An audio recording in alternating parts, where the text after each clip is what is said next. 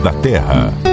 Oi, tudo bem? Tá começando mais um podcast do Terra da Gente em parceria com a Rádio CBN. Eu sou Paulo Augusto, repórter do Terra da Gente, e participa comigo a Ananda Porto, repórter do Terra da Gente, que sabe tudo sobre aves. Tudo bem, Ananda? Até parece, né? Tudo bem, Paulo. É sempre bom estar aqui com vocês para falar de natureza. E o biólogo Luciano Lima também participa com a gente. Quando o assunto é bicho e mato, é só chamar ele, que ele entende do assunto também. Tudo bem, Luciano? Oi, Paulo.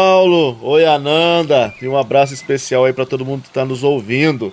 Prazer enorme estar aqui em mais um Sons da Terra. E será que alguém aí já ouviu esse som alguma vez na natureza? Esse é um daqueles casos de bicho que é muito mais fácil de se ouvir do que de fato se enxergar na mata. É uma ave, mas alguém arrisca dizer qual tipo e que ave é essa? O som é alto, nada discreto e pode ser escutado de longe. É um tipo de grito bem curioso, né? Geralmente é emitido logo no amanhecer ou no final do dia.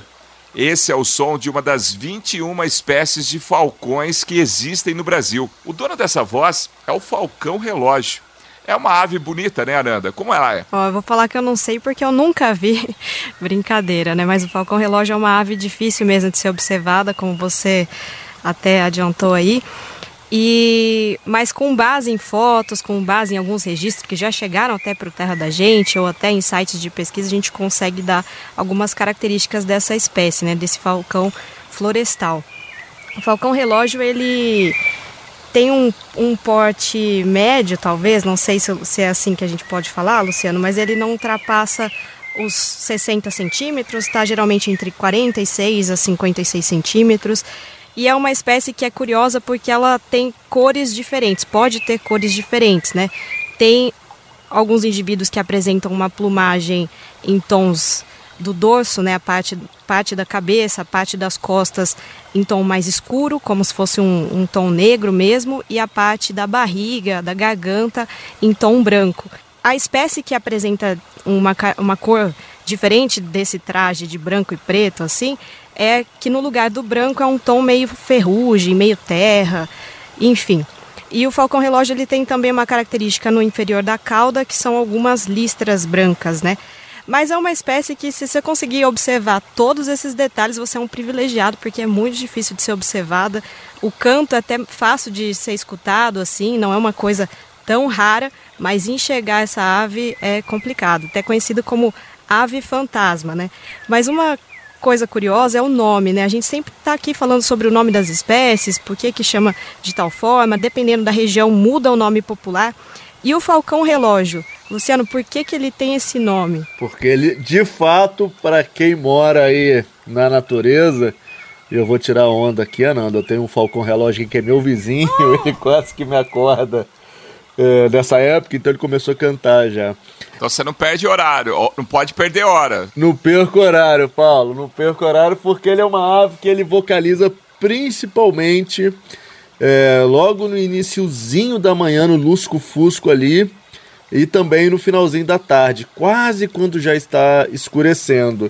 De vez em quando, quando o tempo está muito nublado, às vezes eu ouço ele vocalizar um pouquinho mais cedo, um pouquinho mais tarde, mas geralmente é só nesses horários. E o pessoal do mato, matuto, caipira, como está sempre prestando atenção na natureza, deu o nome de falcão relógio ou gavião relógio, né? Porque tem gente que acha que ele é um gavião, mas na verdade como a Ananda falou, ele faz parte da família dos falcões. É uma das seis espécies brasileiras aí do gênero Micrastor, que é um gênero somente de falcões que vivem no interior da floresta. A Ananda falou um pouquinho das feições, da morfologia dele aí. Uma coisa que chama muita atenção é que ele é uma ave de rapina bem esguia, assim.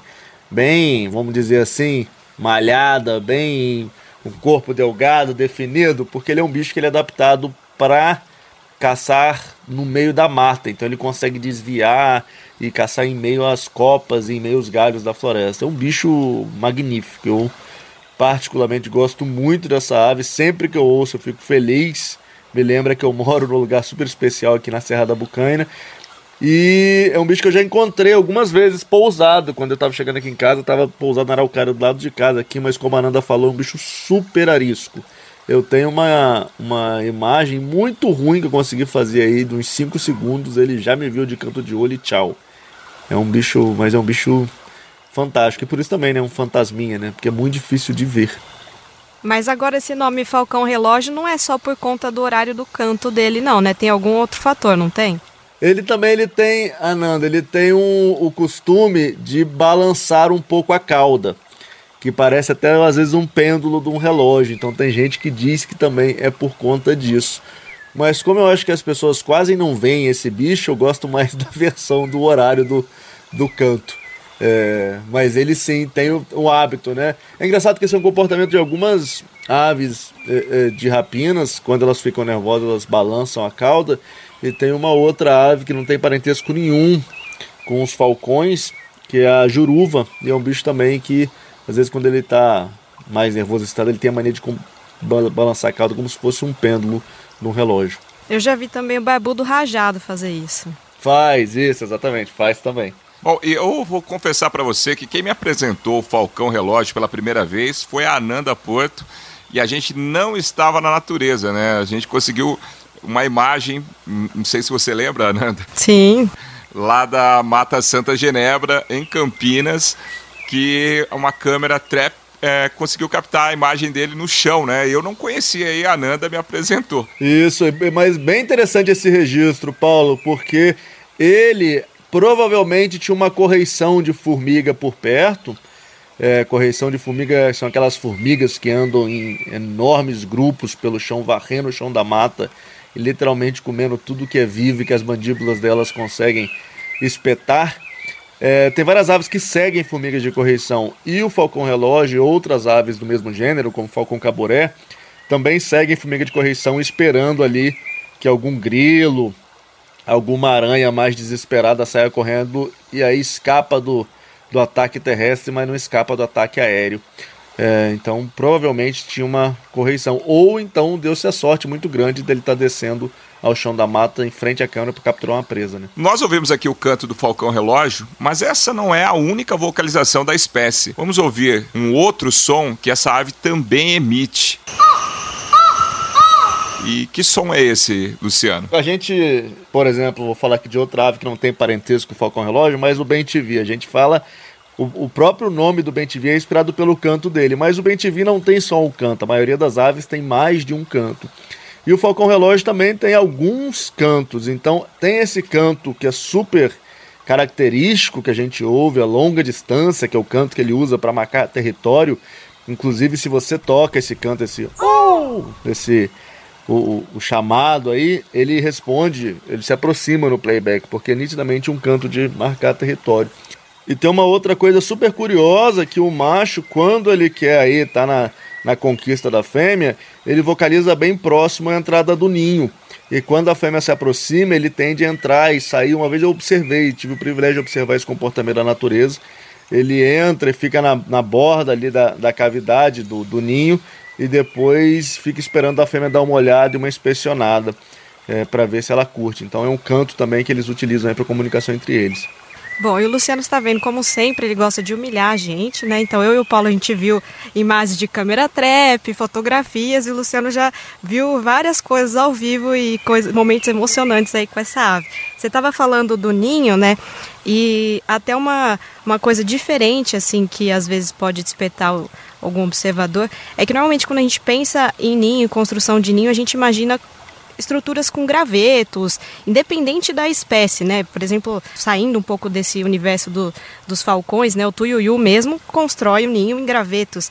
Então, e é uma ave grande, né? Mas o falcão relógio não faz isso. Ele normalmente põe os ovos dentro de cavidades de árvore, dentro de alguma alguma estrutura oca assim para nidificar. Isso é uma característica muito específica dessa ave, Luciano, ou outros falcões também têm esse comportamento? Ótima pergunta, Nanda. Outros falcões têm esse comportamento, outros falcões do gênero Micrastor também nidificam em cavidades, é, e alguns que não são nem tão parentes próximos deles, como por exemplo o acauã, que é uma ave aí é, famosa, também é um falcão, não é um gavião, também nidifica em cavidade.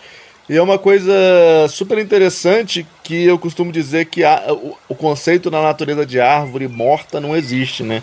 Esses animais dependem de grandes cavidades de árvores com, com grandes, vamos dizer assim, ocos de árvore, né? para nidificar, então às vezes a árvore que está lá, todo mundo, ah, essa árvore está morta, não pode ser uma, um berçário de falcão relógio, várias outras espécies. E às vezes ele tá, pode nidificar em cavernas, é, vários registros, e tem gente que é super privilegiada e tem esse bicho às vezes nidificando no telhado.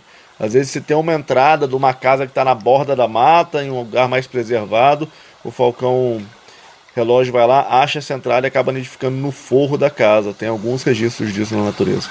Uma coisa só para a gente, meio que encerrando o assunto aqui, né, para a gente entender a dificuldade de observação dessa espécie, é, o Wikiaves, né, que é o portal que todo observador de aves acessa, contribui, que conta com mais de 40 mil observadores de aves cadastrados, ele tem, é possível pesquisar sobre cada espécie. De falcão relógio, até a última vez que eu tinha visto, tinha mais de 1.300 fotos. Agora, se a gente pegar um outro falcão, que, que não é exatamente, não é um parente próximo, mas que é um falcão e que é popular, todo mundo conhece, que é o carrapateiro, são mais de 19 mil fotos. Então é uma diferença muito gritante, né? Até, Luciano, se você puder falar, porque assim, Existem espécies que ficam perto da cidade, são mais fáceis da gente encontrar. No caso do falcão relógio, ele vive num ambiente, ele é um falcão florestal, né? Outro ambiente. Isso também dificulta o encontro? Muito, muito. Além dele viver em áreas de floresta, Nando, igual você falou, e não é qualquer tipo de floresta, ele gosta de florestas bem preservadas, se esconder na vegetação. Ele é um bicho super discreto e super arisco. Todas as vezes que eu o vi, antes dele ter me visto, logo que ele percebeu a presença de uma pessoa ali, ele já desapareceu. É um bicho super, super, super arisco. Bom, e por falar em relógio, acabou nosso tempo, né? Ficou curioso para ver como é o Falcão Relógio?